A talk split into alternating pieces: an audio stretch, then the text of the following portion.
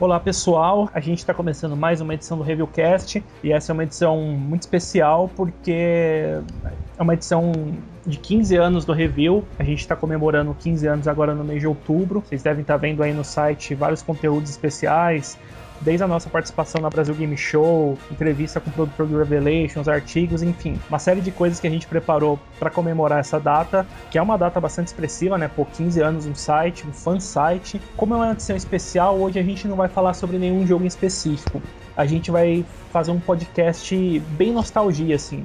A gente vai falar um pouquinho sobre a nossa, a nossa história com Resident Evil, a história de cada um dos participantes aqui que eu já vou apresentar para vocês. A gente vai falar o que a gente mais gosta, o que a gente não gosta, enfim.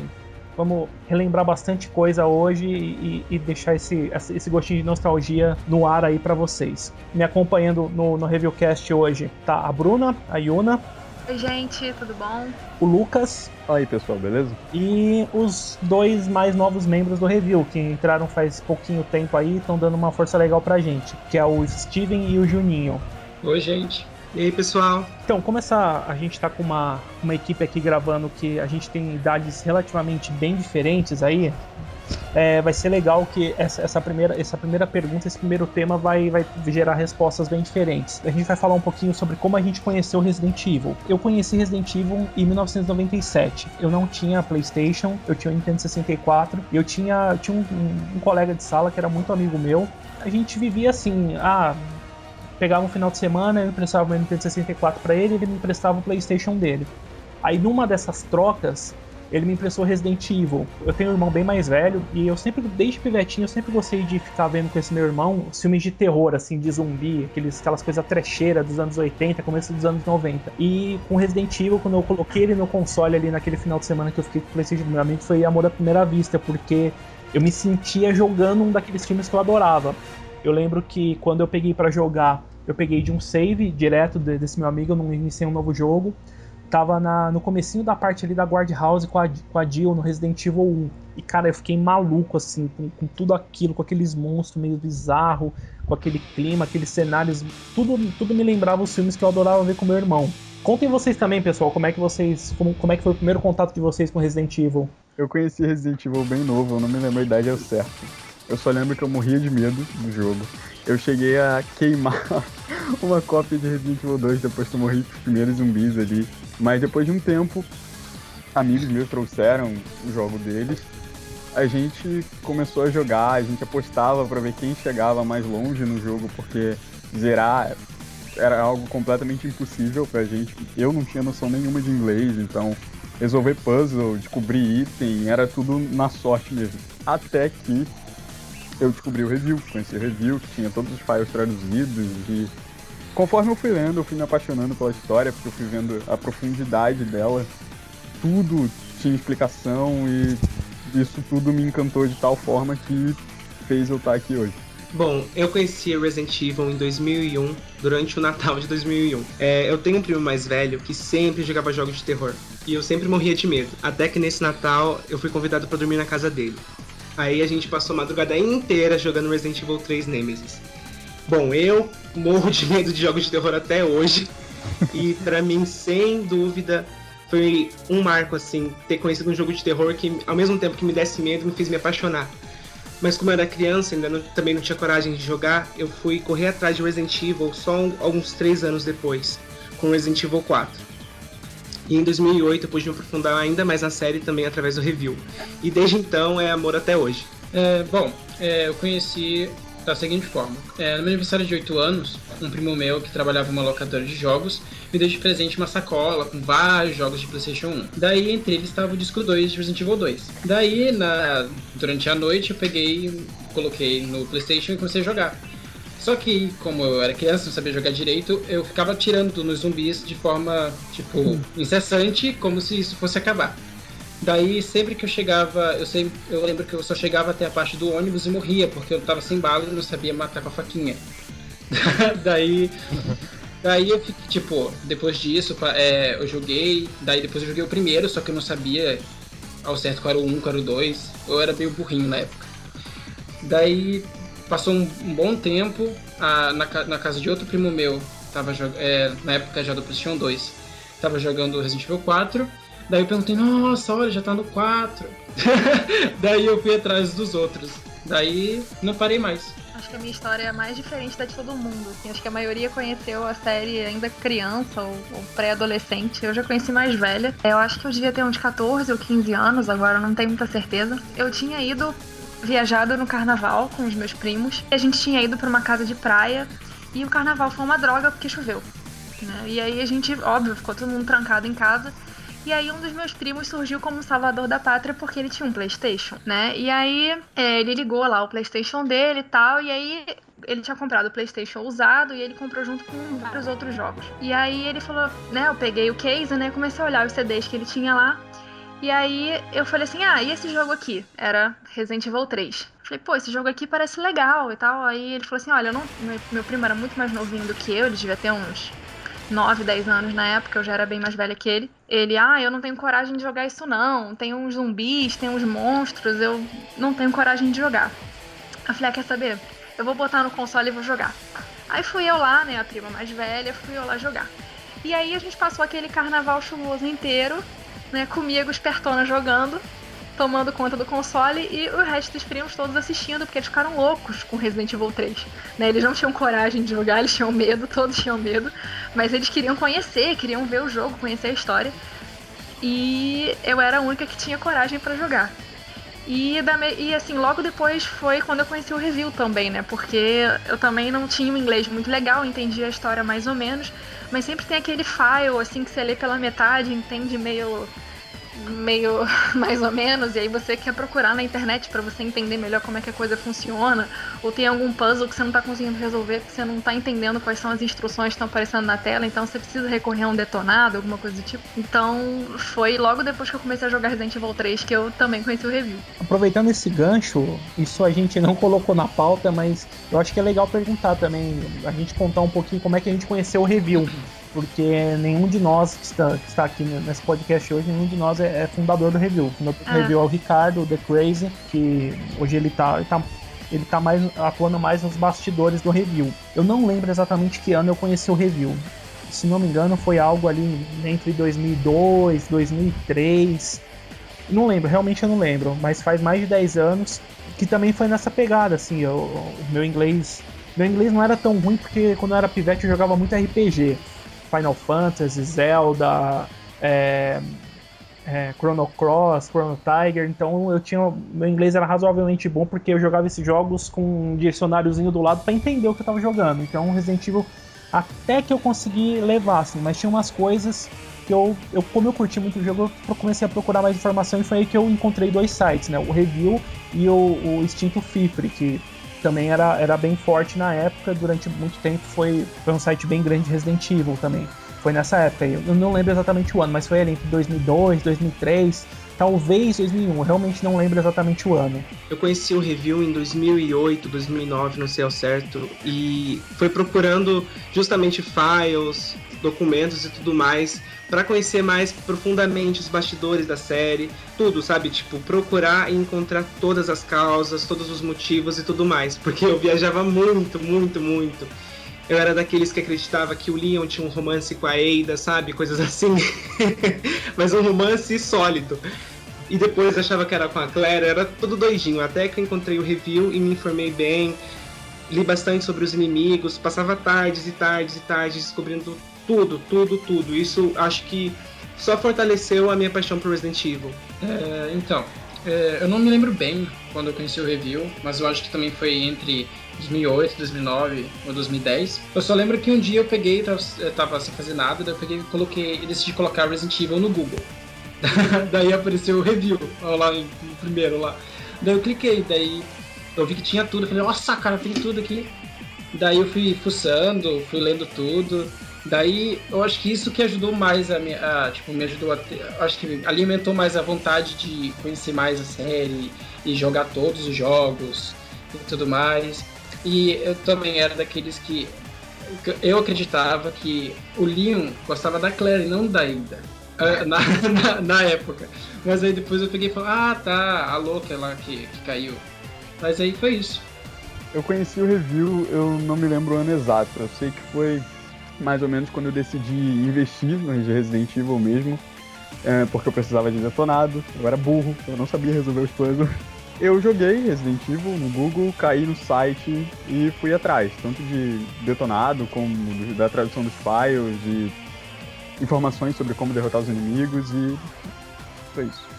Bom, a gente, tá, a gente tem 15, 15 anos de review e mais de 18 de Resident Evil. E vamos falar o português bem claro. Tem personagem pra caralho essa série. Acho que todo, todo mundo tem o seu preferido, tem aquele que não gosta, tem o herói preferido, tem o vilão preferido.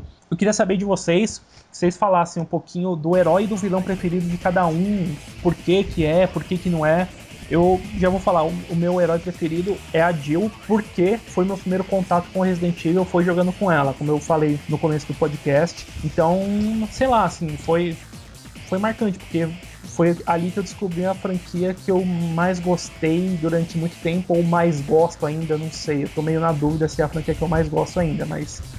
Uh, foi, foi, foi através dela, jogando com ela, que eu descobri a franquia que durante muitos anos foi a minha favorita e talvez ainda seja. E vilão, eu sempre gostei também por conta do primeiro jogo, se passar na mansão do Spencer, eu sempre gostei muito do Spencer e sempre fui muito frustrado por Resident Evil mostrar tão pouco a respeito dele, principalmente por não mostrar praticamente nada dele no, nos jogos, assim, ser praticamente só em files que a gente conhece a história dele, a trajetória dele. Talvez seja uma das minhas maiores frustrações com a história de Resident Evil é, é, é isso, é não, não ter visto nada mais profundo sobre o Spencer. Ele no final ele era só aquele velho decrépito que o Wesker atravessou com um braço. Mas ele é meu vilão preferido, até por ser o fundador da Umbrella, tudo mais, onde começou tudo e não sei o que. Então ele, ele é meu vilão preferido e a Jill é a, a, a mocinha preferida. É, a minha personagem favorita é a Claire. É, eu não sei se é porque eu tenho um, um tipo, tipo uma queda por ruivas ou é porque foi graças a ela que eu tive o primeiro contato com a série. Eu acho que. que mas também tem o fato dela ser, a, a, pra mim, assim, a personagem mais humana, mais sentimental e mais, tipo. Nossa, o que eu tô fazendo aqui? Meu vilão favorito é a Alexia, porque, sei lá, eu acho que ela ela passa o sentimento de tipo assim, eu sou a rainha do mundo e eu tô um pouco mexendo para vocês e não importa o que vocês digam se, tipo, se vocês disserem, ah, vou te matar, vocês não vão me matar, eu vou matar vocês, porque eu sou, tipo, top da balada. É, a minha heroína preferida é a Jill, sem dúvida. Não só pelo primeiro contato com Resident Evil, porque eu acho que isso influencia bastante mas também porque ela é bem determinada, ela é forte e ela, ela nunca desiste. Eu acho que o primeiro contato com Resident Evil 3 também colabora para isso. Vilão preferido, eu fico muito em dúvida entre Wesker e Alexia. Então eu vou deixar os dois. Porque os dois são loucos, ao mesmo tempo são muito inteligentes, são divônicos e são eles têm esse pensamento de sou indestrutível e foda-se o mundo. Eu acho que isso é muito legal. Eu gosto bastante dos irmãos Redfield. Eles são os meus dois personagens favoritos por serem os mais humanos. O Chris, devido à experiência, ele ficou meio robótico em relação aos perigos e tal. Aquela velha conversa de que o personagem não transpassa muita reação pro, pro jogador. Mas se você acompanha a trajetória do Chris, você sabe que ele viveu e que o que ele viveu e os motivos pelos que levaram os traumas mais recentes. Foi um ponto muito bom a ser explorado em Resident Evil 6, inclusive. Até porque mostrou um lado mais estúpido, mais vingativo do Chris, tirou um pouco daquele heróizão, bonzão, clichê. Já a Claire, ela sempre se destacou muito, a meu ver, pela humanidade dela. Tipo, ela é gente como a gente, ou quase, né? Porque o treinamento que o Chris deu é um pouco apelão. Só um pouco. é, ela é só uma civil que tá lá no meio da merda e tá dando tudo para sobreviver e posteriormente, posteriormente encontrar o irmão dela ela não tá preparada porque ela tá enfrentando. Ela não vacila em frente ao perigo, mas também não é aquele robô sem alma, sem expressão. Ela tem um lado muito bom, que é o lado sentimental, como o Juninho citou. Não, o Steven. é, e que ganha certa força com a Sherry, com o Steve. Então, o Chris e a Claire são os meus personagens favoritos. Considero eles os personagens mais bem desenvolvidos no padrão, no padrão de desenvolvimento do Resident Evil. O meu vilão favorito Hum, eu acho que eu fico com o Wesker. Até porque não tem muita concorrência, sabe?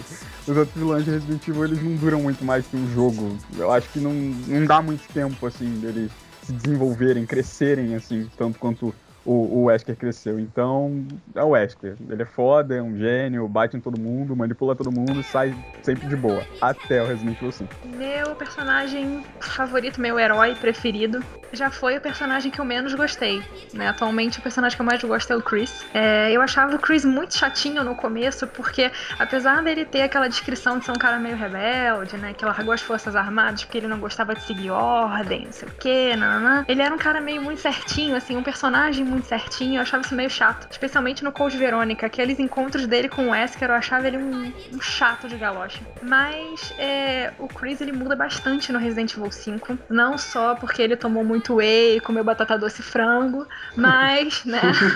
não só porque ele tá monstro. Mas ele também tem umas diferenças de personalidade que são legais, né? Que a gente vê que o Chris ele tá ali não só porque ele tem um dever, mas tem uma questão pessoal ali também. Né? E aí o Chris sai um pouco dessa linha certinha dele, também ganha assim os propósitos um pouco mais egoístas assim. E acho que isso aprofunda no Resident Evil 6. Eu acho uma pena que a gente tenha visto aquele Chris meio no fundo do poço é, no Resident Evil 6, com os motivos que eu ainda acho que não seriam suficientes para deixar um cara como o Chris daquele jeito. Mas do mesmo jeito foi legal ver ele ter aquela transformação é, no Resident Evil 6. E o meu vilão preferido é, não tem jeito, é o Wesker. Na verdade, assim, considerando todos os personagens, o Wesker ainda é o meu personagem preferido, mais do que o Chris. É, porque o Wesker eu acho que é o personagem que tem a história mais complexa, assim, da série, né? A história do Wesker começa muito antes da história dos jogos de Resident Evil começarem, né? Ele tá envolvido lá com, né, não com as bases da Umbrella, mas é, com o começo lá da, das pesquisas em Arkley, né? Ele, né, junto com o Birkin, roubaram a pesquisa do James Marcos para desenvolver o T-vírus para fazer armas biológicas e tudo mais. Ele tem aqueles, é, aqueles reports todos que contam, né, aquele background todo da história da Umbrella, né, a disputa que, de ego que rolava com a Alexia e tudo mais. Toda a história dele no Umbrella Chronicles, né, que mostra todos aqueles planos que ele traçou depois que a Umbrella cai com, com a explosão de Raccoon City, enfim, como que ele fez para ajudar a Umbrella a cair ainda mais. Para mim, é, é uma pena que o Wesker tenha morrido em Resident Evil 5, spoilers, spoilers, mas... spoiler de Spoiler de 5 anos tá atrás liberado. não é spoiler, por favor. Cuidado, tem gente que acha que é spoiler. Mas enfim. É... Enfim, o Wesker é para mim, ele é o personagem mais rico da, da, toda a história de Resident Evil. E além dele ser não só o meu vilão preferido, ele é o meu personagem preferido. Agora, nesse monte de personagem, tem aqueles que a gente olha e torce o nariz também, né? Assim, eu tenho vários personagens que eu torço o nariz. Alguns não exatamente pro personagem, mas talvez por ele não ter sido aproveitado da forma que poderia ser aproveitado e tudo mais. Até o Resident Evil 5 eu torci o nariz pro Chris. Nossa, como eu odiava o Chris. Talvez a única coisa, assim, uma das poucas coisas legais mesmo do Resident Evil 6 foi essa, essa trajetória dele, assim. Tipo, trouxe ele um pouco mais pro lado humano, ele deixou de ser o, o escoteiro certinho, bonzinho, que faz, que faz tudo de acordo com, com o que tá no manual. Uh, mas até então ele era o personagem que eu não gostava, assim. Puta, eu achava ele muito chato, em tudo ele era chato. A história dele era chata, as atitudes dele eram chatas. Eu não sei, eu acho que eu, eu apesar dele para mim ter mudado um pouco, ter melhorado no Resident Evil 6, eu ainda, ainda continuaria com ele, assim, dos principais, lógico, porque, puta, se for começar a pensar nos secundários, terciários e, e afins, tem um monte, assim, que é, é, é inútil, é chato e enfim. Mas os principais eu citaria o Chris como ainda é o personagem que eu menos gosto. O personagem que eu menos gosto, eu não vou falar de Derek Simmons e Carla Radami, que é meio que chutar cachorro morto. eu, não, eu não vou nem falar de Quint Cave de Revelations, com aquele humor de zorra total também, porque então eu vou ser meio polêmico, vou ganhar um monte de hater, mas vou falar a verdade. O personagem que eu menos gosto é o Leon. Eu considero o Leon um personagem completamente um personagem completamente volúvel, sem personalidade. E porque devido ao sucesso de Resident Evil 4, a Capcom sempre usa a popularidade do personagem para atrair fã, mesmo que o personagem não se encaixe muito bem ou que outros personagens se encaixem melhores na, na trama, como uh, o enredo de Damnation, por exemplo. Aqui no Brasil é Condenação? Condenação. É. Isso. Que qualquer personagem na BSA estaria melhor no contexto daquele filme. E em Resident Evil 6, por exemplo, que a presença do Leon na campanha da Helena é completamente descartável. E ainda assim é intitulado, nossa, a campanha do Leon. Sabe? Oi, fãs, tá aqui, ó. Leon tá aqui. Comprem. Ele tem uma personalidade completamente diferente em cada jogo que ele aparece. Então, sei lá, ele para mim não é um personagem consistente. Ele, para mim, ganha o troféu de personagem que eu menos gosto. São como personagens diferentes com a mesma franja. Não me odeiem. Até agora, até agora sobre resposta de hater. Vai, continue, por favor. É, acabou aqui.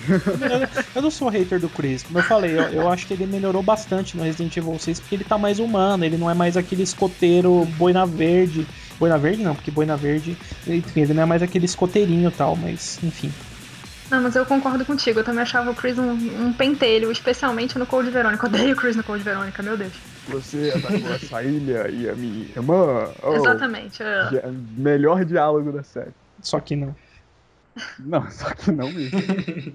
Ó, só sei que vai ter gente que vai vir atrás de mim reclamando depois. Mas eu fico muito entre a Rebeca. Ah, não. e a Ashley. Do, porque assim. Ai, eu... gente, Ashley nem dá pra citar, é, sem comentários. Mas assim, deixa eu explicar. É porque assim, eu acho a Rebeca. Eu não sei se faz muito sentido. Mas eu acho a Rebeca mais engolível no primeiro jogo do que no, no, no zero sei lá, no zero ela, ela tenta mostrar que ela consegue fazer, ela vai lá e tal, só que aí acontece, às vezes acontece do Billy salvar ela e tudo mais. Eu não sei, eu acho que ela é uma personagem que, tipo, tava lá sem querer. E. É, óbvio, todo mundo tava assim sem querer no começo, né, Chip? Mas enfim. e eu não sei, eu não, não simpatizei muito com ela.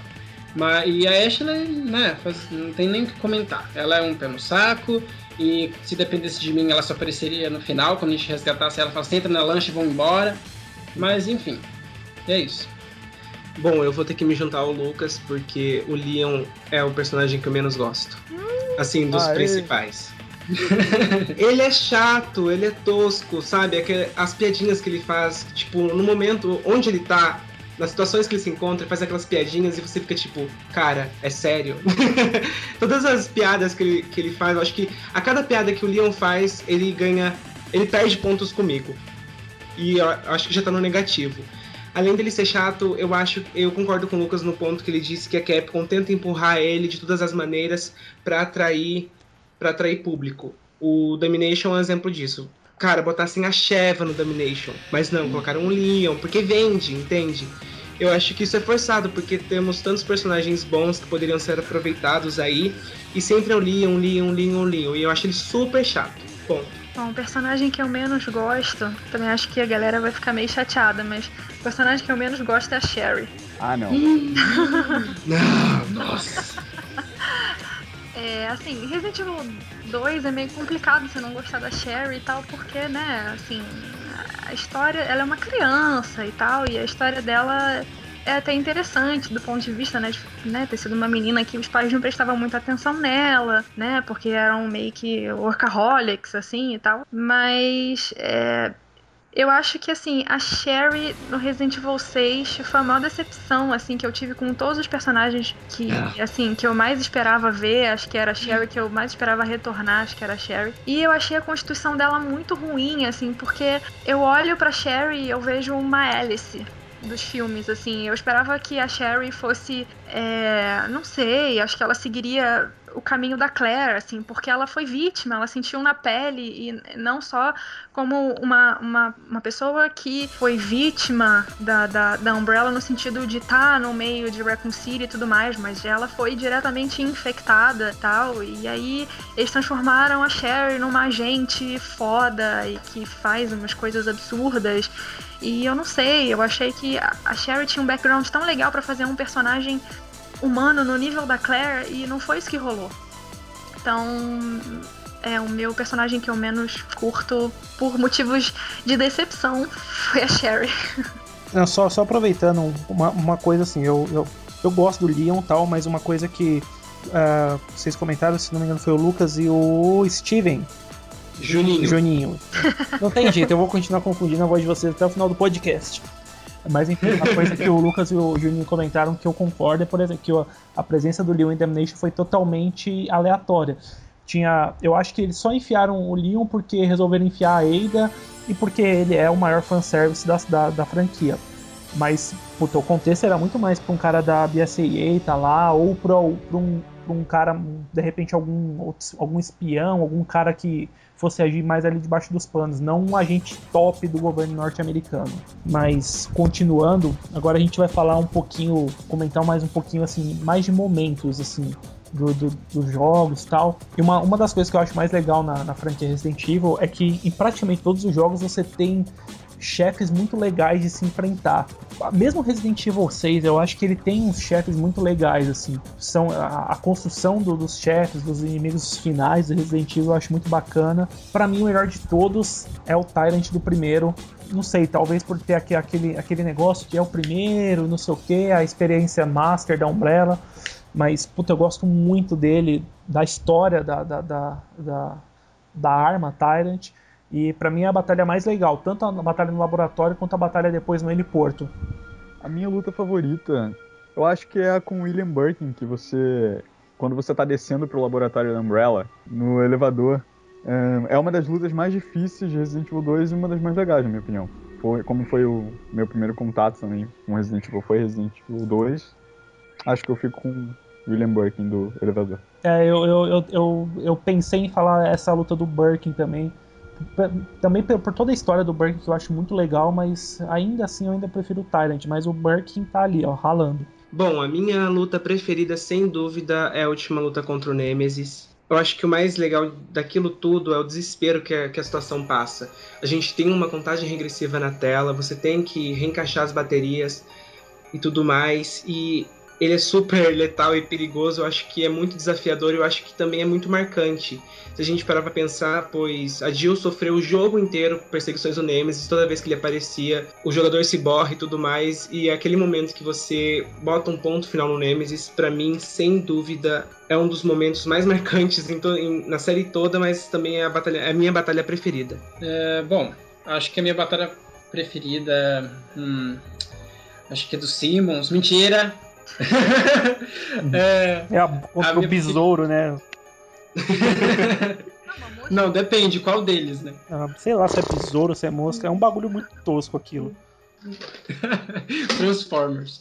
Enfim, é, é, acho que a primeira batalha é contra a Alexia, quando ela tá meio humana ainda. Eu acho que é tipo a trilha sonora tocando no fundo e é, o desespero que dá, aquele foguinho que mata a gente assim. me deixou muito nervoso e, sei lá, acho muito é, legal o jeito que ela se movimenta e acho que isso marcou muito quando eu joguei o Code Verônica.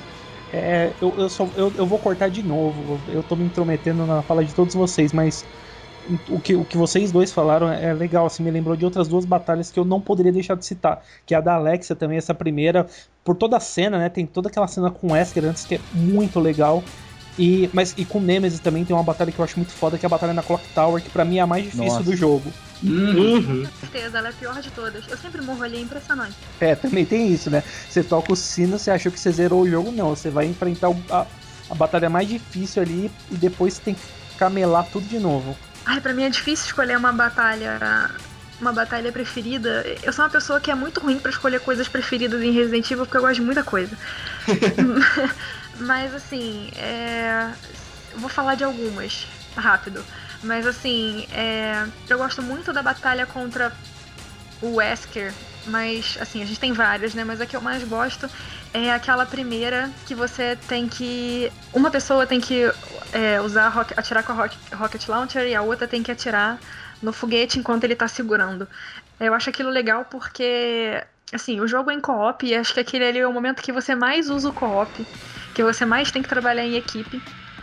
É difícil um pouco jogar aquela parte dependendo da, da inteligência artificial, mas é a melhor parte para jogar junto com alguém. Eu adoro jogar aquela parte com alguém. Outra que eu gosto muito, né? Vocês falaram do Nemesis na Clock, Tower, mas tem uma outra do Nemesis que eu gosto muito, que é aquela parte que você tá naquela sala que eu acho que, se eu não me engano, é um triturador de lixo. É a, sa a sala de descarte ali antes Isso. descarte da Dead Factory. Isso.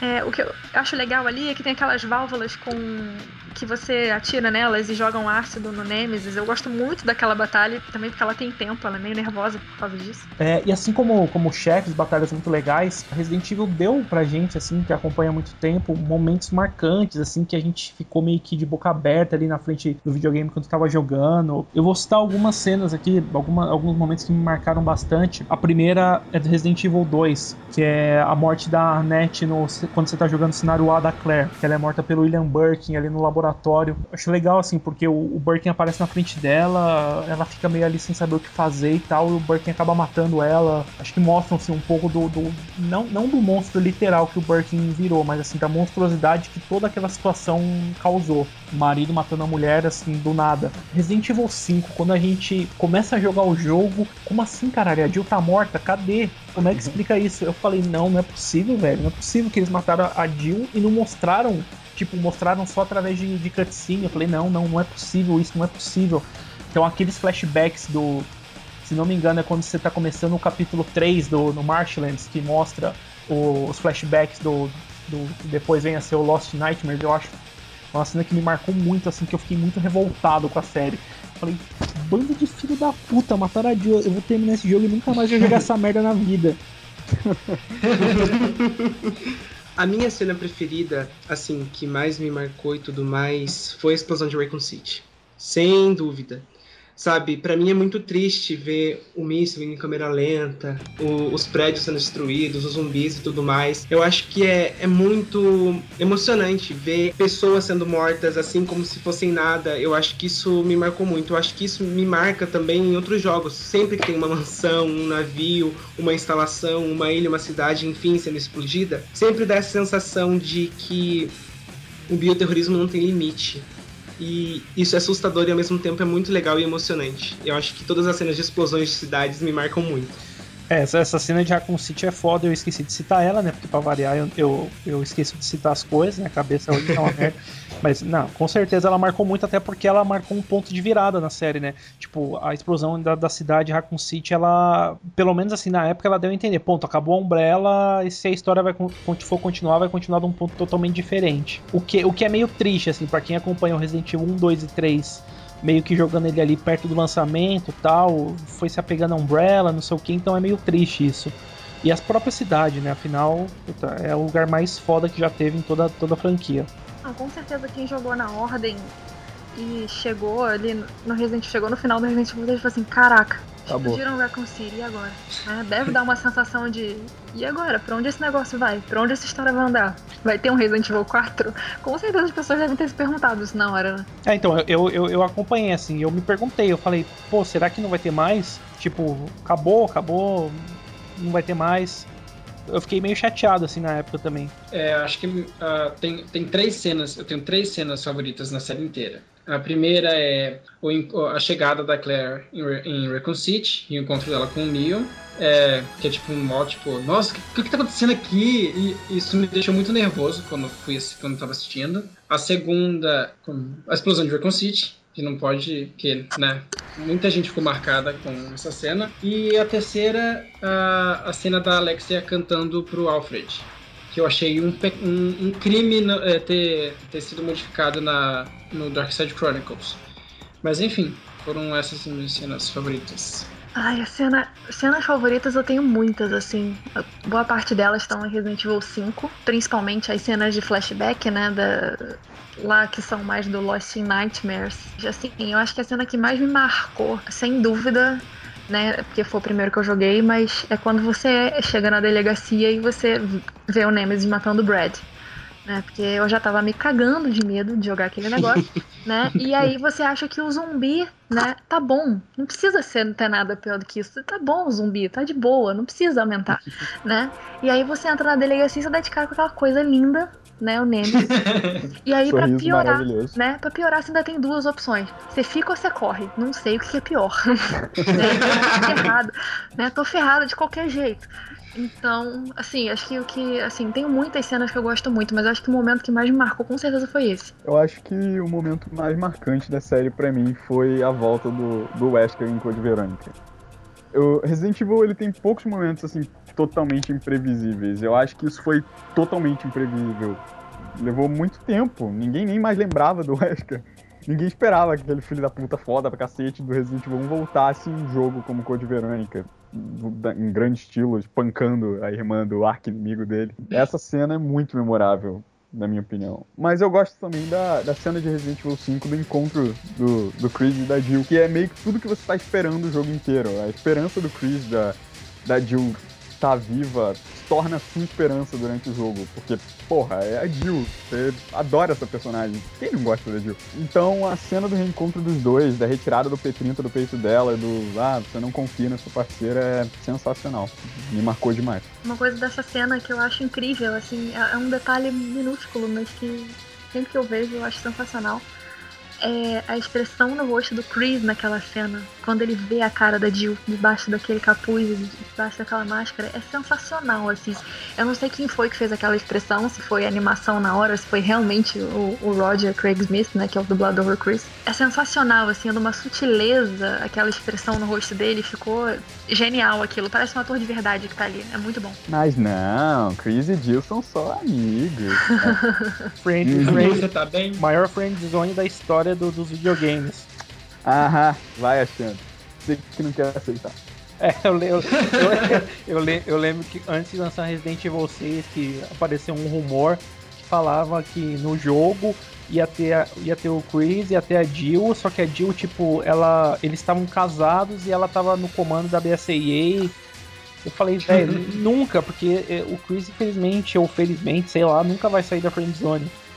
Eu acho que quem tava na friend zone esse tempo todo era o Wesker, mas beleza. Não com a Jill, com, não com a Jill, com o Chris, com o Chris. Chris e Jill juntos pra sempre. Pronto, próximo tema. é... Vocês, vocês, vocês têm coleção de Resident Evil? Vocês já fizeram alguma loucura para comprar algum item, para jogar algum jogo, alguma coisa assim? A loucura que eu fiz foi assim: eu era pivete, como eu falei, eu, eu meu primeiro contato com Resident Evil foi num videogame emprestado.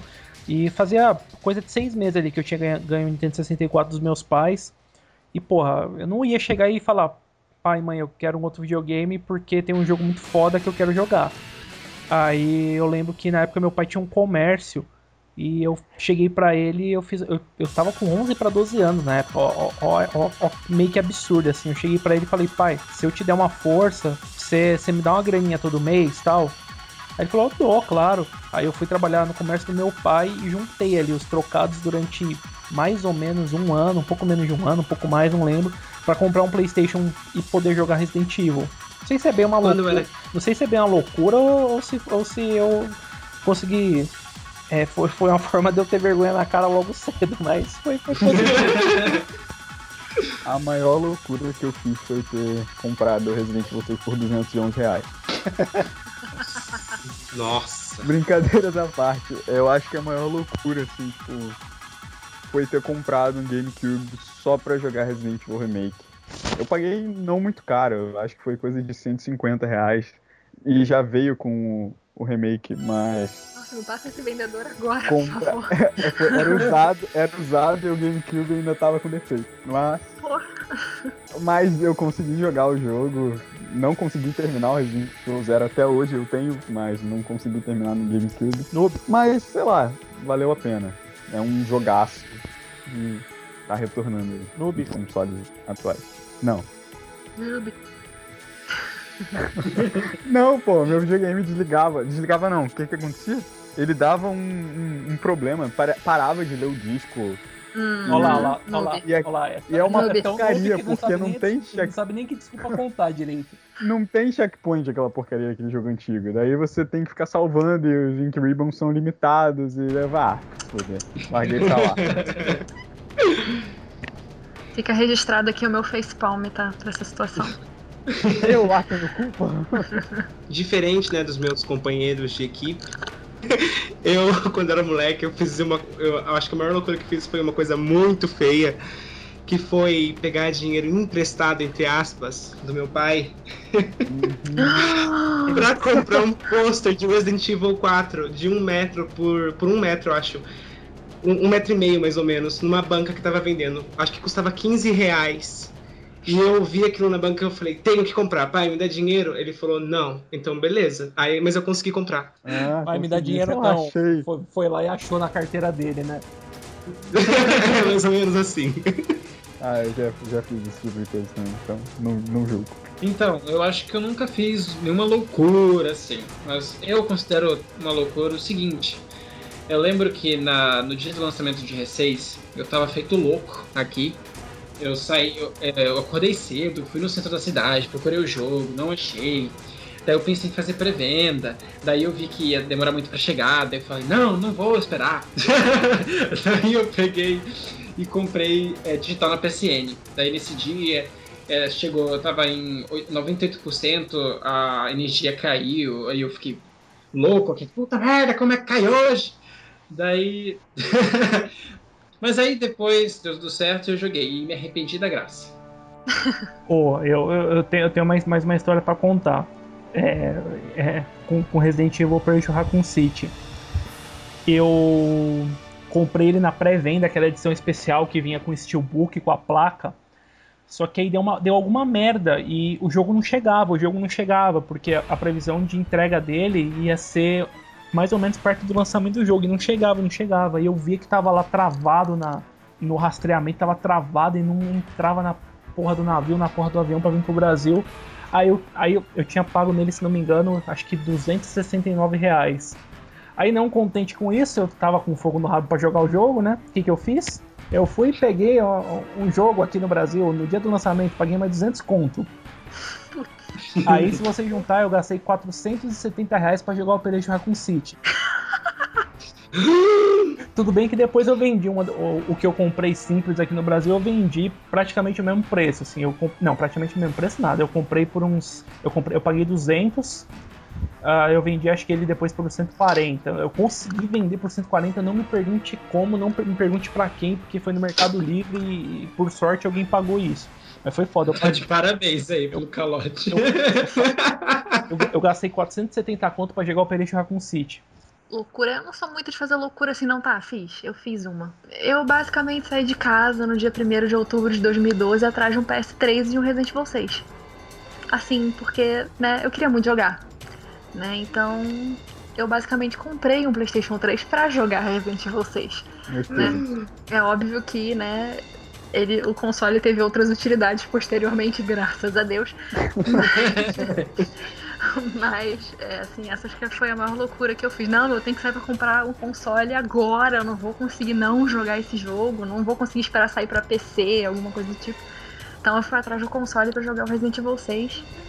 E uma loucura que eu quase fiz recentemente foi: eu tava em São Paulo, tava na Liberdade, e eu vi uma action figure da Jill, do Hollywood Collectibles, que tava 800, quase 900 reais. E eu cogitei seriamente gastar todo o dinheiro da viagem naquele boneco. Mas a razão bateu e eu falei, não, melhor não, né? Assim, não tô afim de ficar, né, com o dedinho na estrada para voltar pro Rio. Então eu me segurei e não comprei o boneco. Com muita dor no coração, não comprei o boneco. É, é engraçado que a maioria das histórias toscas são com Resident Evil 6 e Resident Evil pra com City, né? É por isso que são loucuras, né, gente? É. Tirando o Resident Evil 6 e Operation Raccoon City, vocês têm algum item na coleção que vocês queiram muito ter, que seja... Bom, a Bruna falou da estátua da, da Action Figure da Jill. As Action uhum. Figure de Resident Evil, as da Hollywood Collectibles e a as da Hot Toys, assim, são são sensacionais, dá vontade de comprar todas. O problema é que todas custam mais de 600, 700, 800 reais. É, é, o meu maior desejo com Resident Evil é ter, é ter uma coleçãozinha assim dessas action figures, tanto da Hollywood quanto da Hot Toys. Quem sabe um dia, depois que eu ganhar na Mega Sena ou virar chefe lá de onde eu trabalho, mas vai demorar. eu não tenho nem muito para dizer também, porque o meu desejo é o mesmo. Action Figure é sensacional. Eu queria muito poder, sabe, dinheiro para poder comprar. Bom, item de colecionadora não tem, né? Querer a gente quer, mas ter que é bom nada. Mas acho que uma, é, dois itens que eu queria muito ter é a edição limitada de Code Verônica, que vinha com uma plaquinha de metal e tal. Eu não sei nem o que tá escrito, mas eu queria. a edição de Resident Evil HD Remaster que vai lançar lá no Japão com o mapa da mansão Spencer, que não vou poder pegar, mas enfim. Pra mim, assim, fora as action figures, sem dúvida. Tem, eu não sei nem o nome dessa edição que vem e tudo mais, mas um dia eu ainda vou ter. É uma, é uma aspiração de vida, aquela caixinha de música da Alexia, que você precisa da corda e tal, ela toca Vercells. Eu acho aquilo muito, muito, muito, muito minha cara e um dia eu ainda, ainda vou ter. Eu nunca vi. Eu já vi, eu acho que se não me engano, essa é edição limitadíssima, hein? É, ele tem muito raro. É um item absurdamente raro. Tipo, eu não sei quantos foram feitos, mas, meu, você não acha. Né, você dificilmente acha pra, pra comprar isso até no eBay. Você não acha isso, assim, é muito difícil. E quem. Ou seja, o Juninho vai ter que matar alguém pra pegar. É, e quem. Nem é, o ser humano vive com um rim só. Vender um não dá problema não. É, então você É, no você- caso você tem- tem que dar sorte de encontrar alguém que tenha esse, esse item e esteja precisando de um rim, porque caso contrário vai ser bem difícil. não queria te desiludir, não, mas vai ser meio difícil. Ai, eu, assim, com item de cole- colecionador, eu não sou muito ligada em edição de jogo, não, por exemplo, né? Os meninos comentaram daquela edição do Code Verônica especial. Eu não sou muito, assim, ligada nisso. Mas, assim, action figure com certeza. Tem uma action figure do Wesker, cara, que o olho dele acende. Nossa. Nossa, eu acho que é, eu acho que é da Hot É Toy. da Hot Toys, é da Hot É da Toys. Hot Toy. É o, é, o modelo, é o modelo do Resident Evil 5 da Hot Toys, é muito foda. É completamente absurdo. Ele, ele é perfeito. Eu tenho uma loja perto, perto da, da universidade, da minha universidade. De vez em quando eu passo lá, eu fico olhando pra aquele Wesker. Ninguém compra ele nunca. Acho que ele tá me esperando. Aí eu fico olhando, falo, um dia, um dia você vai estar na minha estante, cara. Espera. Você vai, um dia você vai estar na minha estante. Você fica aí, ninguém vai te comprar. Você vai ser meu um dia. E aquela Jill também, que eu espero que ela esteja lá na liberdade para quando um dia, um dia, quando eu voltar em São Paulo, eu tiver 860 reais, ela também vai ser minha. Minha. Se não, Ia, se, Extraordinary. se não subir até lá, né? Se não inflacionar. Seraldi, para, não piora as coisas. E dentro desse monte de itens e de jogos lançados, assim, corrijam se eu estiver errado, mas acho que já são mais de 25 jogos. É, qual que é o preferido de vocês? Ah, eu, tenho, eu tenho dois, assim, eu, eu às vezes eu coloco um na frente, às vezes eu passo o outro. Ah, atualmente eu faz um tempo, já uns 3, 4 anos que tá nessa ordem. Resident Evil 2 é o meu preferido. E um décimo abaixo o remake. Talvez quando o remake chegar pro, pros consoles da sétima e oitava geração, o remake volte a passar o Resident Evil 2 e volte a ser meu preferido. Mas atualmente é 2 e um décimo abaixo o remake. O meu Resident Evil favorito é o Resident Evil 2, porque foi com ele que eu conheci a franquia. Mas eu também amo de paixão o Code Verônica.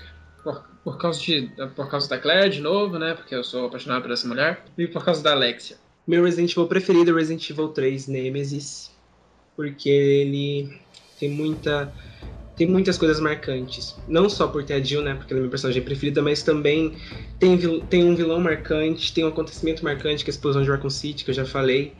E por, ela, por ele fechar esse arco de da Umbrella e tudo mais, e ser emocionante em tudo, em tudo, em tudo que acontece ali. Em nenhum momento você, você fica parado, você fica enjoado de jogar. Você sempre quer terminar ele rápido, é muito engraçado isso. E em segundo lugar, o Code Verônica, porque a história dele é foda. Sem mais. Ai, meu Resident Evil favorito. É, é difícil, eu gosto muito de vários. Acho que meus favoritos são Resident Evil 2, Resident Evil 3. Eu gosto do Code Verônica e do Resident Evil 5. Ah, Só que o que eu mais joguei foi Resident Evil 5, então. Ai, não consigo decidir. Eu também sou uma pessoa que tem dificuldade pra escolher coisas preferidas. É, mas assim, se eu pudesse fazer um top 3 sem ordem definida, porque aí teria, eu teria um preferido, né? Um top 3 aí, três empatados. Seria o Resident Evil 3, por motivos sentimentais, né? Foi o primeiro. E porque eu jogo ele religiosamente todo 28 de setembro. É, o Resident Evil 5, porque adoro a história do Resident Evil 5. É, adoro, adoro muita coisa do Resident Evil 5. Amo Resident Evil 5, sou apaixonada pelo Resident Evil 5. Apesar do Wesker morrer nele, mas enfim, adoro Resident Evil 5. Olha o spoiler. É, spoilers. E gosto também do remake, outro spoiler, o Wesker também morre nesse jogo. É, é, adoro o remake porque, pô, Cara, o remake é lindo até hoje. Eu acho que ele vai continuar sendo lindo por muitos anos. E porque não só porque ele é uma versão, né, um remake, uma versão remasterizada, a gente vai ter o remaster do remaster, né?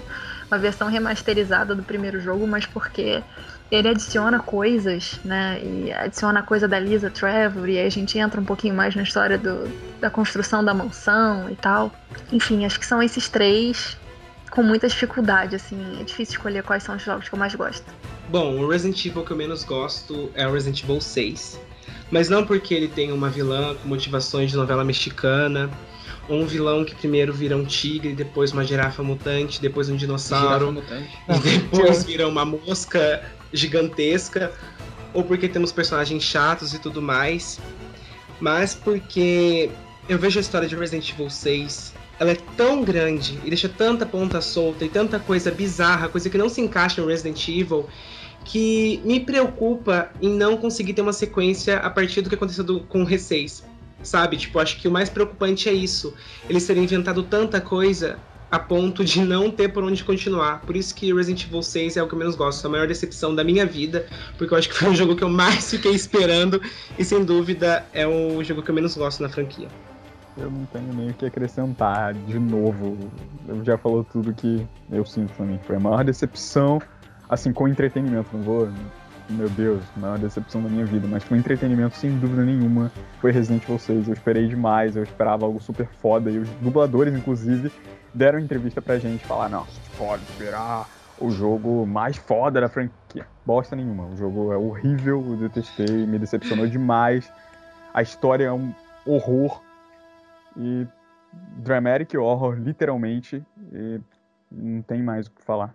Você citou essas entrevistas, e hoje em dia, quando eu vejo essas entrevistas antigas e tudo mais, as notícias, eu falo, cara, como eu fui enganado.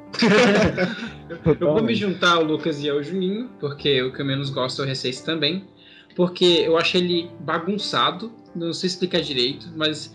E também eu acho que tem muita coisa nele que beira o absurdo do absurdo. Tipo, é, o, o, centro da Terra com Liu e Helena, a batalha que durou uma hora embaixo d'água contra aquele tubarão louco lá. É, a, a, moto do. aquela parte da moto com o Jake com a Sherry, que a moto pula prédio, cara, e quando bate num. Aí só explode quando bate num poste. Mas tudo bem.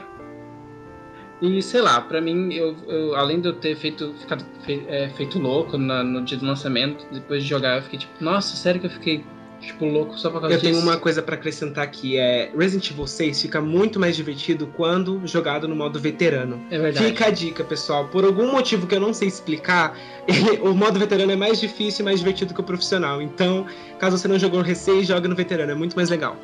Nossa. Não, pior que isso é verdade. No veterano ele é mais difícil que no profissional. Não sei porque, alguma cagada muito grande que eles fizeram, mas é, mas é fato isso. O jogo é mais difícil.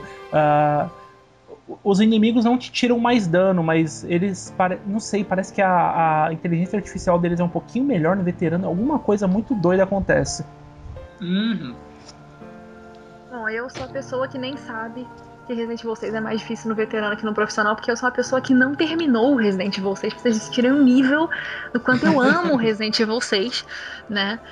É, na verdade, assim, eu terminei né, as três campanhas principais. Eu não tive saco para jogar a campanha da Ada.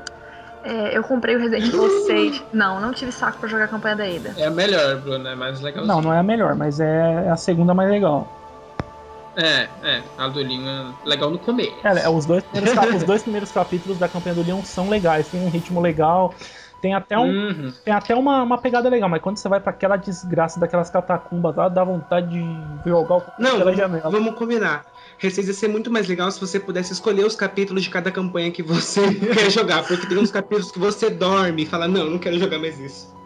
Resident Evil 6 está emprestado faz tempo, eu não faço nem ideia de quando eu vou pegar de volta. Nossa senhora! É, mas assim, eu, eu, eu, comprei, assim, não comprei nem no lançamento, eu consegui comprar um dia antes do lançamento pra você ver o nível de desespero que eu tava. E é, eu cheguei num ponto assim que eu tava jogando, eu tava até com, com meu namorado junto no dia. E eu tava jogando aquela parte do Rails, né? Que você tem que subir aquele negócio com ele, destruindo tudo atrás, enfim, com Crazy com Pierce. E eu já tinha desistido de jogar a campanha do Leon porque eu tinha achado muito chata. E aí eu desisti, falei, não vou jogar do Chris, de repente a do Chris é mais legal e tal. E aí fui jogando a do Chris, cheguei quase até o final, né? E aí eu parei, eu falei, cara, essa parte é muito tosca, esse negócio de ficar correndo desse bicho destruindo tudo atrás, que coisa ridícula, que coisa chata, coisa idiota. Aí meu namorado olhou pra mim e falou assim: Você já parou pra pensar que você pode não estar gostando de Resident Evil 6? Aí, né, eu vi aquele plim da. Eu né, pensei um troféu. esse som, mas eu né, a, né, a, a ficha caiu, né? Tipo, eu realmente não estava gostando de nem um pouco de Resident Evil 6. E. É, eu realmente não gostei nem um pouco, assim, quando eu terminei a campanha do Chris, eu já tinha desistido da do Leon, que eu tinha achado chatíssima. Mal sabia eu que eu ia odiar mais ainda quando eu descobrisse toda a coisa da Carla Radamés e etc. Descobri que o Simmons virar uma mosca, enfim. É, mas assim, quando eu comecei a jogar Jake e Sherry, eu tive certeza que eu não gostava nem um pouco do Resident Evil 6. E aí eu encostei o jogo, eu fiquei uns seis meses sem pegar nele. E aí um dia eu falei, cara, eu não posso ter um jogo na minha estante que eu não, não terminei. E aí o Lucas foi meu herói e ficou comigo no online lá, a gente terminou junto no co-op. Na verdade eu terminei a campanha do, do Jake e da Sherry sozinho. Porque Mas- ela não quis me esperar, vale É. entrar. Mas eu queria me livrar logo, acabar essa desgraça de uma vez. e foi basicamente isso, assim. Eu até hoje não joguei a campanha da Ada. Cheguei numa parte. Agora eu não vou me lembrar, mas eu acho que a Carla tá, tipo, interrogando ela e tá entrando um monte de inimigo numa sala. Eu achei aquilo tão idiota que eu falei, não, chega. Acabou minha cota. Nossa, é o final do joguei. primeiro capítulo isso. É, detalhe, é o primeiro capítulo. eu desisti ali. Mas é, mas, deu. mas é a parte mais tosca da campanha dela. Depois dali fica legal, fica mais legal. Fica Principalmente. Uhum. porque a- ela é a que mais tem crossover com os outros personagens, com as outras histórias, então fica legal. Fica, não é que fica Vamos le- nem comentar o crossover entre Leon e Chris, né, gente? né, não é que fica mais legal, fica menos chato. Horrível. Não, fizeram um escândalo, tipo, crossover, nossa, que. Nossa, vai ser muito foda aquele negócio. Tá, dois segundos, tchau. Beleza. É tipo isso. E. Bom, eu acho que o que a gente estava comentando agora meio que responde o- o- essa, essa- esse próximo tópico aqui, que é o que, que vocês mudariam em Resident Evil se vocês pudessem alterar alguma coisa. Prevejo que as respostas vão ser: ah, eu apagaria os Resident Evil 6 da história. Eu acho que eu mudaria toda essa fodacidade, entre aspas, dos, per- dos personagens, assim. Eles são todos muito fodões, eles não se abalam perante nada. É sempre aquele. Tenho que cumprir o meu objetivo acima de tudo. Eu acho que eles poderiam ser, assim, não todos, porque Resident Evil ou qualquer série precisa de uma variedade de personagens. Se fosse um ou dois, assim, tá, seria um traço de personalidade, mas todos os protagonistas serem veteranos, fodões. É, A Capcom tem uma mania estúpida de achar que o personagem ser veterano, ele ser experiente, é a mesma coisa que ser inexpressivo, que ser sério demais. Isso é algo que eu mudaria e que me preocupa demais, porque eu, pelo pouco assim que já deu pra ver de Resident Evil Revelations 2, eles colocaram a Claire desse jeito. E isso me preocupa demais, porque a Claire é uma das personagens que não são assim, tipo, uma das poucas personagens que ainda tem um pouco de humanidade, assim, tipo. Eu espero que eles não estraguem ela, é tudo. É, e, e- e isso aí que você falou é meio foda porque assim, ah, beleza, eles são experientes, eles passaram por um monte de situação extrema assim, mas cara, vê uma cidade sendo destruída, vê uma cidade sendo tomada por um vírus, uma, um- uma pessoa que virou uma bola de carne e sangue, continua sendo situações chocantes. Qualquer, você pode perguntar, puta, qualquer pessoa que lutou em alguma guerra, em alguma batalha ou algum confronto, não é só porque ela passou por aquilo que ela vai ser totalmente ah, inumana quando encarar uma situação semelhante de novo pela frente. Exatamente. Talvez ela se torne até mais sensível, né? É, por exemplo, por exemplo, é, é um- é uma, é uma comparação. Talvez tenha um pouco a ver, mas, por exemplo, é, é de uma série, por exemplo, o Jack Bauer. Jack Bauer tá já na nona temporada de 24 horas se fudendo, passando um monte de coisa, mas quando ele vê umas paradas muito erradas, muito toscas, ele ainda se abala, ele ainda tem reações humanas, seja de raiva, seja de, de vontade de matar todo mundo, seja sentindo mesmo o que aconteceu, sabe? Acho que é um exemplo legal, até porque a partir do Resident Evil 4, o, o Leon virou meio que um Jack Bauer, assim. Uhum. O, o, Leon mesmo em Resident Evil 4, tipo, o Salazar é o, é o monstro, é o maior monstro de Resident Evil 4, né? Tipo. É. Ele se torna aquele bicho na, assim, na frente do Leon, aquele monstro enorme, e o Leon fala. Ah, monstros. Depois disso daqui vai ser um a menos para me preocupar. Z, Z, Z, Z. Pra mim, assim, o que eu mudaria em Resident Evil em, na série como um, como um todo acrescentando, né, com o que o Lucas falou, acho que não só a questão da humanidade e tudo mais, para o jogador sentir empatia e tudo mais, mas também o realismo, sabe? Porque se você parar para pensar, é muito difícil você ter medo de uma coisa que você sabe que é impossível de acontecer na vida real. E eu vou citar aqui rapidinho The Last of Us, que ele traz uma humanidade e, uma, um realismo incrível, sabe? Tipo, que você chega a acreditar, meu Deus, e se isso acontecesse? Eu acho isso que isso falta no Resident Evil, porque lá nós temos uma lógica que não existe, física que não existe, a ciência deles, tipo, tá viajada já. Eu acho que não só a humanidade, mas também o realismo falta no Resident Evil, para o jogador sentir empatia, sentir medo, se emocionar e tudo mais. Eu acho que é o que falta. Aproveitando também um pouco do que o Lucas disse, eu, eu acho que eu mudaria em Revelations 2, ou Revelations 1, no caso, a personalidade da Jill, que eu achei que ficou muito estranha, tipo, ela, ela falar, ah, eu já fiz isso antes, e botar a mão na boca do monstro que ela nunca viu na vida. Sem luva, e... sem luva. Sem luva nenhuma. é, não sei se vale falar que eu deixaria o rosto da Julia, mas enfim, né? é. E aproveita, agora, aproveitando o que o Lucas disse, é, eu também estou preocupado Claire, com a Claire, Claire. Revelations 2. Porque falaram que ela tá veterana e tudo mais, mas eu tô é, na esperança ainda de não cagarem mais um personagem. Mas enfim, é isso. É, antes da Bruna falar, eu pra variar me metendo aqui no meio, mas aproveitando um pouco do que vocês falaram, uh, estavam falando muito de personagem e tal, pô, eu acho que é um lance que talvez eu mudaria que assim, eu acho que tem muito personagem Resident Evil, entendeu? É, todo jogo eles introduzem personagem novo. No Resident Evil 6 eles introduziram três personagens novos, né? Três heróis novos, vai dois, né? Se contar que a Sherry é, já apareceu. Uh, e muita gente acaba ficando esquecida. Tudo bem que tem gente, por exemplo, você pensar, ah, por exemplo, o Billy Coin, uh, não tem motivação para voltar. Tipo, o arco da história dele começou e se encerrou no mesmo jogo tal. Mas tem muito personagem que ficou com o arco de história aberta.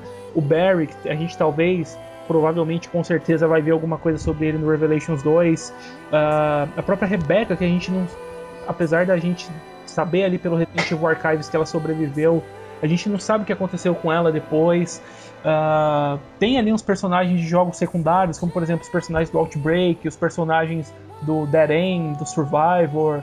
Uh, tem muito personagem que ficou pelo caminho e faria com que não tivesse essa necessidade de sempre inserir personagem novo, sempre inserir personagem novo, sabe? É uma coisa que eu gostaria de ver melhor é justamente isso. Os personagens não só sendo mais humanos, mas também sendo melhor, melhor explorados uh, e não abandonados no meio do caminho, porque isso acaba deixando muita, muita ponta solta, acaba ficando uma coisa muito vazia. Ah, beleza, vai entrar um personagem novo nesse jogo, mas a gente só vai ver ele nesse jogo e acabou, sabe? Uh, e uma coisa que era legal no Wesker era isso, porque ele foi um vilão de um arco inteiro da série. Desde o Resident Evil 1, beleza, no 2 e no 3 a gente achou que ele estava morto porque a Capcom resolveu ressuscitar ele no Code Verônica. Mas desde que ele voltou, ele era o vilão central. Teve o Resident Evil 4, o 5, o Umbrella Chronicles, que traz todo um arco da, da história dele que a gente não vê, por exemplo, em outros personagens por conta desse negócio de os personagens serem muito descartáveis que eu mudaria? Ai, vou ter um pouco mamilos polêmicos agora. Mas é, se eu pudesse mudar uma coisa em Resident Evil seria não deixar que o Mikami saísse. Ah, isso aí é isso aí eu apoio também. É, eu acho assim que, né, as pessoas culpam muito Resident Evil 4 por a série ter, ter, ter, entre aspas, perdido a identidade, perdido a essência, enfim, porque foi uma modificação muito profunda. Mas eu acho que só um cara com a mente do Mikami conseguiu transformar, tran conseguiria transformar a série do jeito que ele transformou e fazer, ainda assim, fazer ela fazer muito mais sucesso, né? Então não é qualquer cara que consegue um negócio desse. E, assim, eu não tinha muita consciência disso, né? As pessoas podem até ouvir isso e falar assim, porra, como assim você nunca percebeu isso? Mas é, eu joguei Resident Evil 4 muito pouco. E quando eu é, voltei a jogar recentemente, né? Eu peguei o, o, o, Resident Evil 4 na PSN agora, né? Que entrou num desconto. Eu falei, pô, vou jogar Resident Evil 4. E assim, tinha uns 4 ou 5 anos que eu não jogava Resident Evil 4. E eu percebi o quanto Resident Evil 5 é dependente de Resident Evil 4 no sentido do gameplay, no sentido de mecânica, né? Coisas muito, muito, muito, muito, muito parecidas, assim, desde é, a, a, jogabilidade é um pouco mais fluida, mas você tem coisas do tipo movimentação de inimigo, inteligência artificial de inimigo, é, e não, não falo só de ganado imagine, mas de outros inimigos, táticas para derrotar chefes, né? Resident Evil 4, por incrível que pareça, é um jogo muito mais inteligente no sentido de gameplay do que Resident Evil 5. E esse detalhe que às vezes a gente não percebe porque muitas vezes a gente joga Resident Evil 4 no automático, né? Porque é um jogo que muita gente jogou muitas vezes, mas eu não. É... Faz falta, assim, às vezes você ter que ter um chefe que você tem um pouco mais, né? Você tem que pensar numa estratégia para derrotar aquele chefe, não é só atirar naquele ponto fraco, né? tem que ser esperto em determinado momento, correr na hora certa, desviar em determinado momento, usar de melhor determinada arma. É, e, e, isso tá fazendo falta, assim, talvez é, o problema que a gente está sentindo agora seja a falta é, da mente criativa, da mente, não da mente criativa, mas da mente criadora disso tudo, né? E talvez ele fosse o cara que soubesse né, encaminhar a série depois da mudança, né? A gente a gente teve uma mudança drástica e o criador foi embora, né? Como, como encaminhar a série no, depois de um momento tão crítico? É muito difícil para quem tá lá, né, fazendo isso agora. Assim, fazendo uma analogia, por exemplo, com Metal Gear. Eu não consigo imaginar outro cara que não seja o Kojima fazendo Metal Gear hoje. É completamente absurdo, assim, né?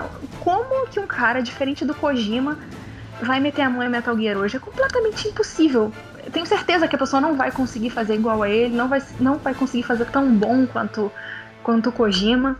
E eu acho que o Mikami, assim, eu já, já reclamei muito de gente que falava disso, mas eu acho que eu vou dar razão para essas pessoas. Eu acho que o Mikami faz falta. E o Mikami, a gente não teria a crise na série. Eu acho que a gente não teria a crise que a gente tem hoje na série se o Mikami não tivesse por trás de Resident Evil. É, eu acho que, assim, ilustra bem o que você falou. Você fez uma comparação aí entre o 4 e o 5. É, o 4 foi o salto da série, a mudança total. E assim, foi uma. Muita gente reclama, beleza, assim, os mais puristas reclamam tal, mas assim, foi uma parada tão foda que aconteceu com a série que Resident Evil 4 influencia jogos até hoje. Resident Evil 4 foi o jogo que começou a trazer os third person shooters para aquele esquema, câmera ali posicionada em cima do ombro, tudo mais. O sistema de jogo de grandes franquias hoje, como uh, o próprio Uncharted, uh, o próprio Tomb Raider que saiu no, em 2013, uh, ah, The Last of Us, tudo isso, Gears of War, uh, que mais? Acho que QTEs, né? Acho que Resident Evil 4 foi o jogo que popularizou QTE. É, então, QTE, então, é, todos esses jogos que todas essas franquias, que são hoje franquias muito grandes, se foram inspiradas pela mecânica que o Mikami tirou da cartola e inseriu em Resident Evil 4. Uh, muita gente pode criticar, realmente, assim, a história, a história do Resident Evil 4 ela é um pouco rasa. Isso é, mas, ela, por exemplo, a história do Resident Evil 5 é muito mais profunda, muito mais legal, muito mais no contexto da franquia do que do 4. Mas como jogo isolado, como algo ali para você jogar e tudo mais, não tem nem comparação, porque o 4 trouxe uma revolução não só na franquia, mas na forma como as desenvolvedoras enxergavam e produziam jogos de ação. Inclusive, um, se não me engano, ano passado, mais ou menos nessa mesma época, né, pelo aniversário do review, eu escrevi um artigo sobre isso, falando da importância do Resident Evil 4, não só na franquia Resident Evil, mas no mundo dos games. E sei lá, N, N fatores. Hoje eu não vou lembrar porque faz, mais, faz um ano já que eu escrevi isso, mas eu vou, eu vou deixar linkado aqui no, nesse reviewcast para vocês darem uma olhada, assim. E assim, uh, falando ainda um pouquinho do Mikami, ele tá aí agora com, com o Devil Within, né? Uh, eu, eu não.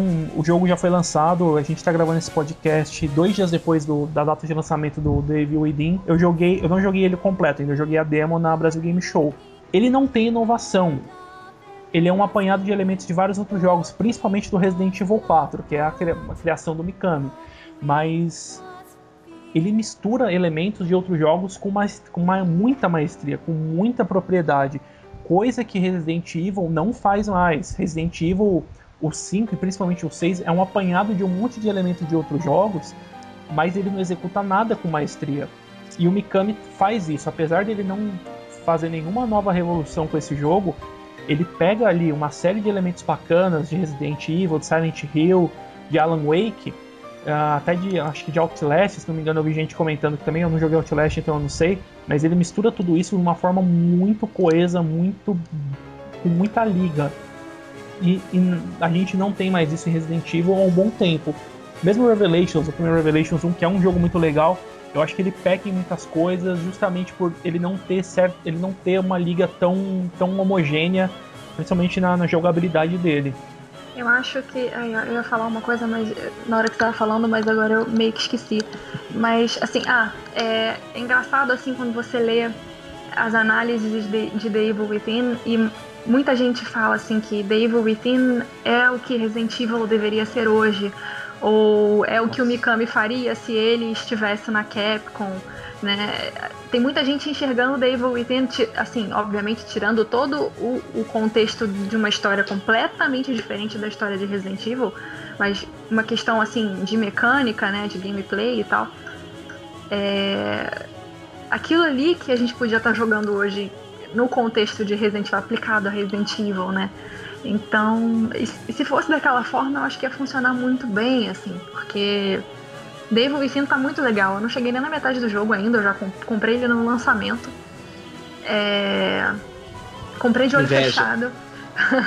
comprei de olho fechado porque, assim, é... eu tava meio ressabiada com Devil Within porque eu tava achando ele muito, assim, meio que o Saraldi falou, né? Uh, muita coisa de outros jogos, né?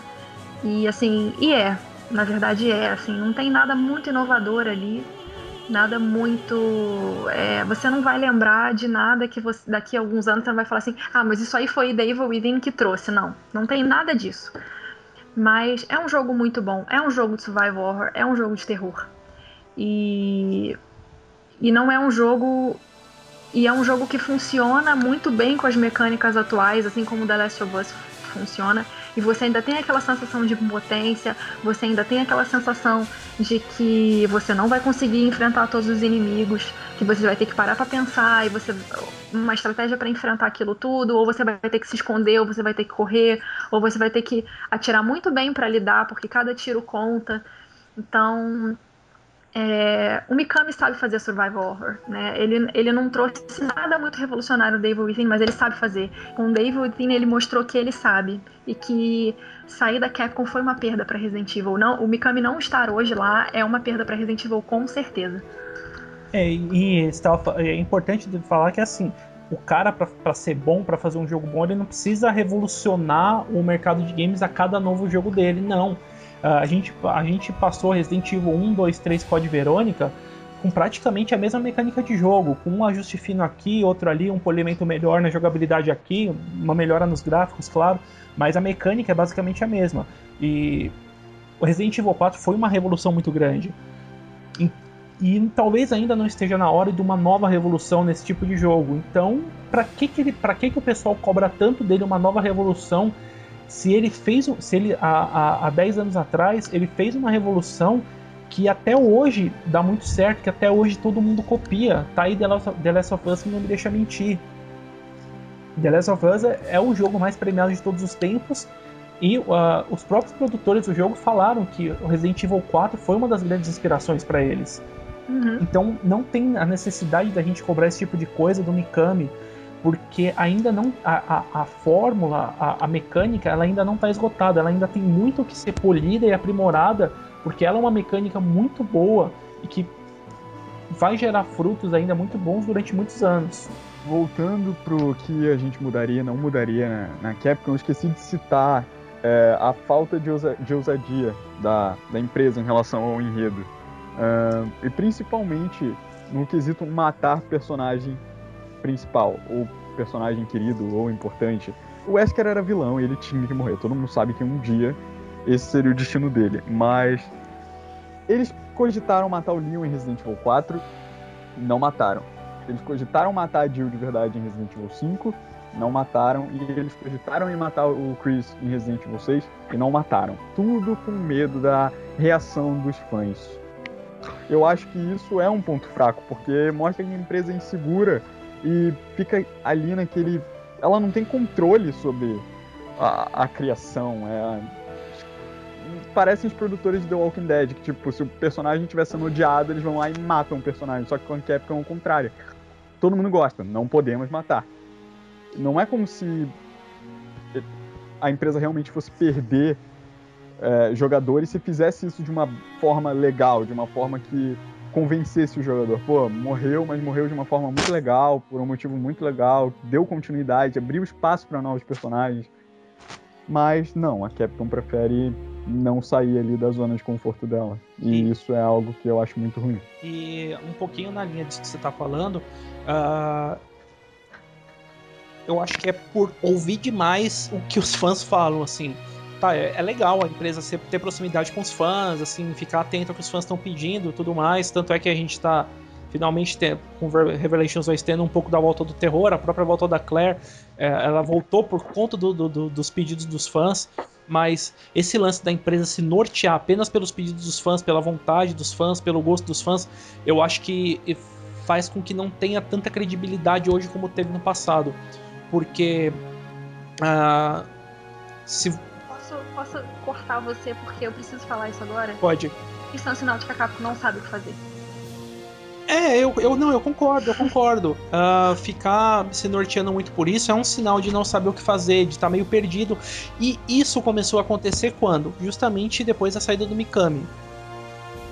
Eu não sei se é coincidência, se não é, tudo mais, mas uh, esse lance de deixar tudo meio ao léu, assim, não ter um planejamento de, de mais a longo prazo de falar, ah, no Resident Evil 7 vamos ter esse esses personagens, a história vai ser mais ou menos assim, e, no, e personagem X vai vai ter que se sacrificar para que a, algo, algo dê certo, algo consiga uh, seguir adiante, sabe? Eu acho que falta falta esse tipo de esse tipo de planejamento, esse tipo de coragem, esse tipo de de saco roxo de falar, não, a série é nossa, a gente vai fazer um roteiro, vai fazer um planejamento a longo prazo e a gente vai seguir com isso. Quer os fãs queiram, quer não, porque pô, a gente vê aí um monte de série, jogos mesmo, que personagens morrem e nem por isso deixa de ter os seus fãs, deixa de ser assistido, deixa de ser jogado. O próprio final do The Last of Us, quando. Não dá spoiler porque eu não joguei, eu não joguei. Não, não, não, não vou dar. É... Maldito. ele. Ele simplesmente apresentaram o final para os fãs e muitos fãs simplesmente falaram não, para os fãs não, para pessoas antes de, de lançarem o jogo. E muitas pessoas falaram que não gostaram. Se eu não me engano, todas as pessoas que jogaram falaram que não gostaram do final. Mas a Naughty Dog não ligou, falou: não, a história é nossa, tá assim. A gente fez o jogo dessa forma, a gente gosta dessa forma e é assim que a gente vai lançar. Vamos ver como é que vai ser, entendeu? E todo mundo adorou o final, ou grande parte, adorou o jogo, adorou tudo e é o melhor jogo do mundo. Só digo isso. E, e já que a gente falou um monte de coisa que a gente não gosta, que a gente acha que deveria mudar, uh, por que, que vocês ainda são fãs de Resident Evil? Por que, que vocês são fãs da série? Uh, para mim, uh, isso ainda está muito ligado ao passado, aos três primeiros jogos, aquelas sensações que eu tive jogando eles, aos sustos, ao medo que eu, que eu sentia do jogo, mas um medo que te incentiva a continuar. para mim, eu sou fã de Resident Evil muito por conta dessas sensações que eu tive ali no, no começo da minha adolescência, quando eu tive o, o meu primeiro, meus primeiros contatos com a série. Uh, que é esse medo, mas um medo com uma pontinha de vontade de continuar em frente para saber o que, que vem, vem logo depois e tudo mais. Gosto dos personagens, gosto de muitos jogos que foram lançados, uh, até alguns recentes, como o próprio Revelations 1, que é muito legal. E gosto muito de Resident Evil 4, mas a minha ligação com a série tá muito nos três primeiros jogos do PlayStation. E é por, por, por conta deles que eu sou fã e que eu permaneço fã até hoje, mesmo com essas patinadas que a série andou dando nos últimos anos. Bom, eu também sou fã de Resident Evil por causa dos jogos antigos, sem dúvida alguma, mas eu acho que mais me atrai em Resident Evil e me, e me, me faz ser fã até hoje é o bioterrorismo. Sabe, eu acho muito, muito bacana com que tudo é executado, às vezes, né? Às vezes nem, nem sempre é, é bem executado. Mas eu acho Resident Evil muito viciante por ser uma série com um enredo bem complexo, às vezes criativo, intrigante. É isso que me chama mais atenção em Resident Evil e me faz ser fã. Apesar do, dos últimos lançamentos terem sido, fra terem sido fracos e tudo mais. É, eu acho que eu sou fã de Resident Evil é, por causa do, do aglomerado de tudo, desde personagens, de história, de trilha sonora, é, de como tudo foi andando até meados né, de R5. Mas eu acho que é isso, eu acho que é como se. É que nem se apaixonar, foi sem querer, sabe? E tô aqui até hoje. Que poético. Eu acho que nostalgia define muito bem o que eu penso quando eu faço qualquer coisa em relação a Resident Evil. Eu sou fã com certeza por causa dos jogos antigos também, eu sou apaixonado pela história.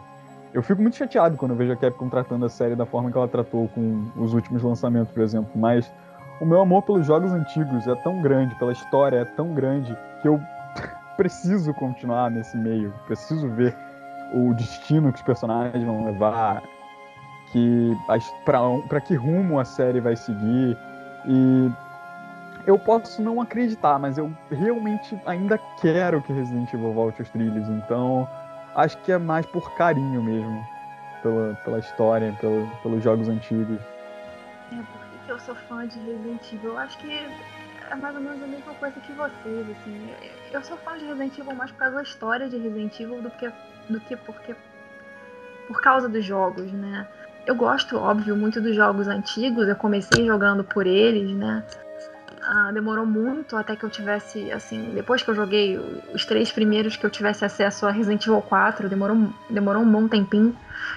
Mas é, eu acho que o que me faz ser fã é a história mesmo. Eu acho que eu virei mais fã de Resident Evil quando é, rolou de eu entrar para a equipe do review e eu ter que começar a pesquisar sobre a história da série é, começar a traduzir coisas para colocar no site, enfim, eu comecei a conhecer melhor a história e aí eu comecei a gostar cada vez mais de Resident Evil. Então, eu acho que é isso, assim, eu também tenho essa, essa, essa necessidade de esperar que a série vá mudar, é, que a série não vá mudar, mas que volte talvez a ser o que era, ou, ou voltar né, a série número um, ser a série número um de terror ou a série número um de survival horror, a grande referência é, assim entre dentre os jogos de terror. Então, eu acho que é isso. Eu sou fã principalmente por causa da história e eu acho que eu vou continuar a ser fã enquanto a história me prender. Por enquanto, a história não está me prendendo mais tanto assim. Mas é, eu acho que talvez o Revelations, ah, espero que o Revelations 2 dê uma mudada nisso, apesar dele ser um spin-off e tudo mais. Mas eu acho que ele pode, ele pode ser o jogo que vai trazer uma história é, que vai me envolver.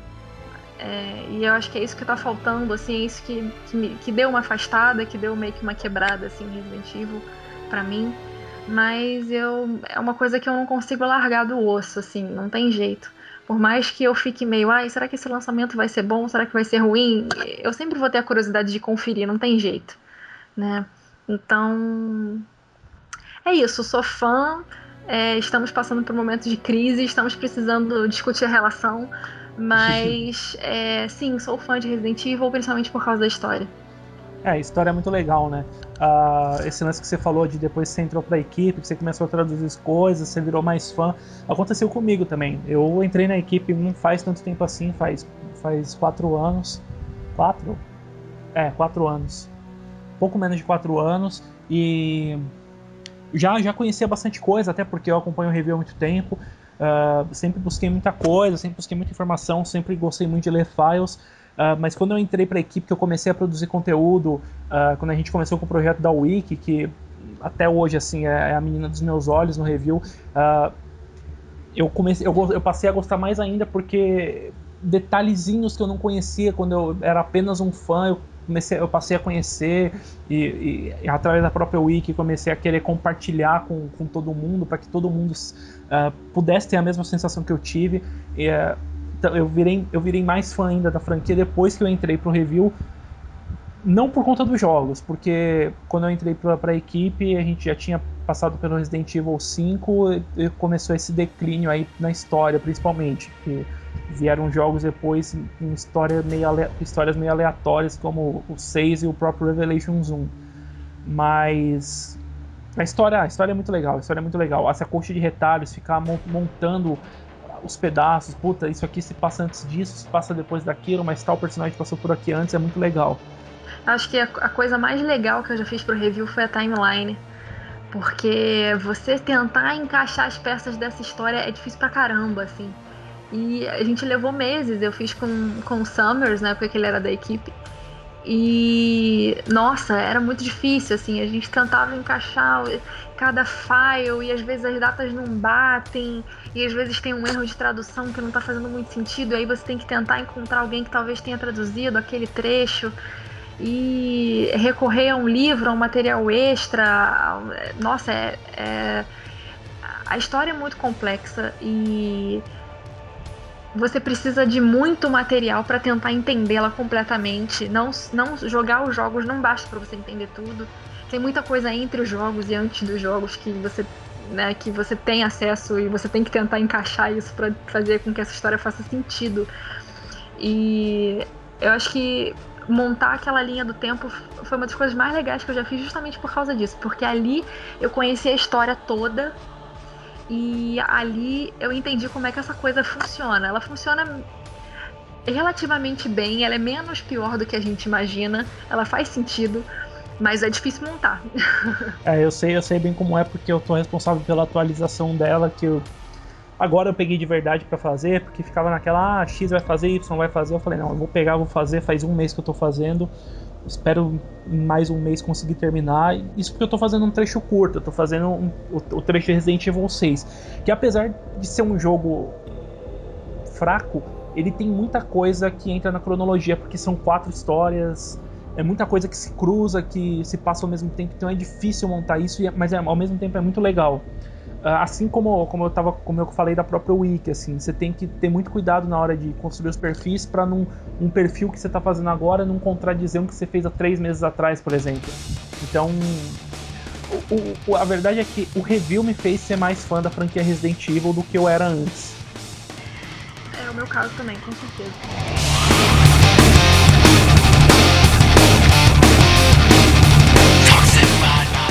Gente vai encerrando por aqui então uh, esse podcast especial, comemoração dos nossos 15 anos.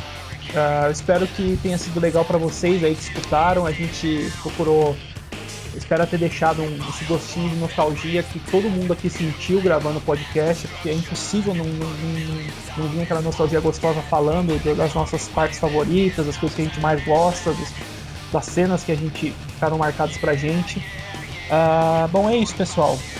Uh, muito obrigado por terem escutado. Continuem acompanhando a gente. Uh, a gente está sempre procurando trazer o melhor aí para vocês, desde notícias, artigos, análises. Uh, nas redes sociais também a gente, tá, a gente interage bastante com vocês. Procura sempre trazer conteúdos, responder todo mundo que pergunta a gente. E acompanhe a gente. Né? Facebook, Twitter e Instagram, todos eles barra ReviewBR.